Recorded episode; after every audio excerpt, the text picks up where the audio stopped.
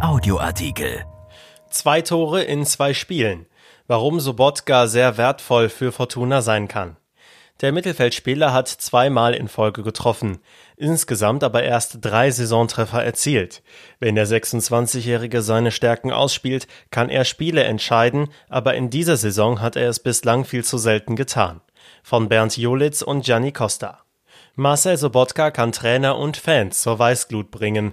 Als Mensch ist der 26-Jährige völlig unumstritten, ein absolut verlässlicher und loyaler Typ, der schon als ganz junger Kerl mitten im Leben stand, eine Familie gründete und nie Flausen im Kopf hatte. Einer, den jeder gern um sich hat, mit trockenem Humor ausgestattet und einer äußerst angenehmen Abneigung dagegen, dummes Zeug daherzureden. Mit dem Fußballprofi Marcel Sobotka verhält es sich ein wenig anders. Denn wenn er alles aus sich herausholt, kann er in beinahe jedem Spiel einer der entscheidenden Leute für Fortuna sein, so wie er es am Sonntag beim 3 zu 1 Erfolg gegen den ersten FC Nürnberg nicht nur mit seinem eminent wichtigen Treffer zum 2 zu 1 bewiesen hat. Es gibt nur einen kleinen Haken an der Geschichte. In den vergangenen Monaten hat Sobotka viel zu selten alles aus sich herausgeholt. Wer den gebürtigen Gelsenkirchener ein bisschen näher kennt, der kann ausschließen, dass das etwas mit mangelnder Einstellung oder gar Arroganz zu tun hat.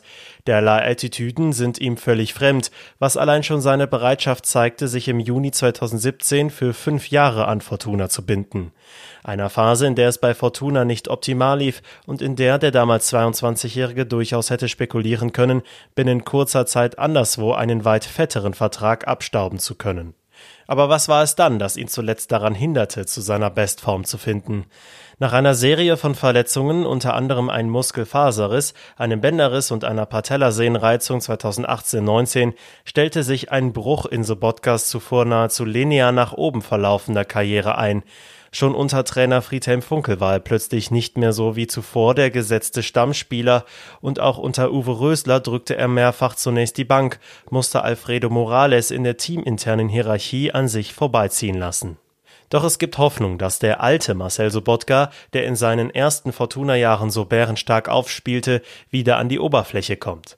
Beim 2 zu 3 in Heidenheim vor acht Tagen hatte er zwar Pech, als vor dem Siegtreffer der Gastgeber der Ball unglücklich von seinem Körper in den Lauf eines Heidenheimers prallte.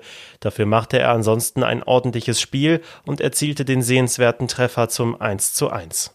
Am Sonntag gegen Nürnberg nun machte er auf Zuspiel von Brandon Borello nicht nur mit einem schönen Direktschuss das vorentscheidende 2 zu 1, sondern offenbarte in vielen Szenen wieder seine Stärken.